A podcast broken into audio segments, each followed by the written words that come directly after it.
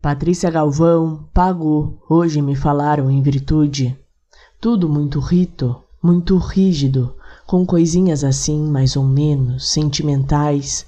Tranças faziam balanças, nas grades trepadeiras estávamos todos por conta de.